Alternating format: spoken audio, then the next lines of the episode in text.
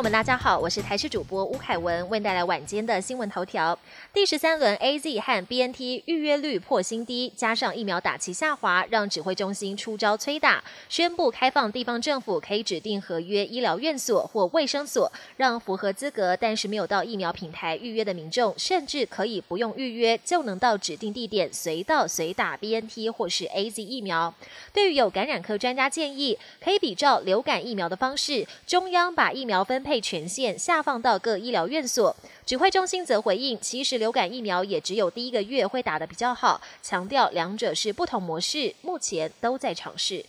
本土疫情今天重返嘉陵，眼看国内疫情趋于稳定，外界高度关注能否在春节后开放边境。卫福部长陈时中表示，虽然目前还没有规划，但是朝开放的方向走。对此，医师指出，开放边境是早晚的事，前提是两剂疫苗覆盖率至少要达标六成。不过，有医师示警，轻易开放边境恐怕会成为下一个防疫破口，应该评估是否先对机组人员进行预防性投药。春节防疫旅馆供不应求，但有业者担心过年后返乡潮过了，防疫旅馆会沦为文字馆。建议政府与其扩增防疫旅馆，不如征收官舍，像是教师会馆、景光会馆等，先解燃眉之急。对此，指挥官陈时中回应：部分区域长久没使用，有冷气管线等问题，没有办法立刻提供，不过会在盘点看看，强调会有一些可以让大家减轻负担的方式，让民众预定。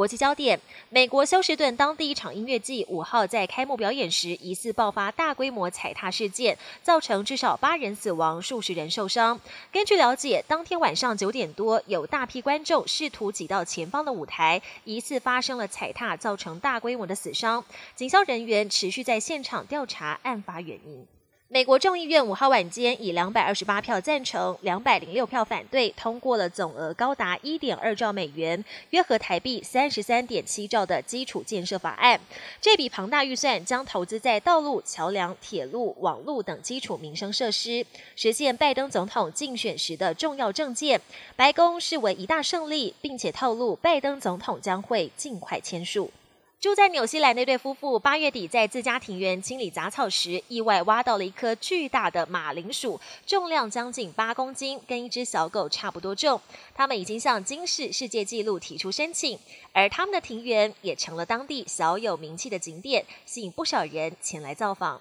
本节新闻由台视新闻制作，感谢您的收听。更多内容请锁定台视各界新闻与台视新闻 YouTube 频道。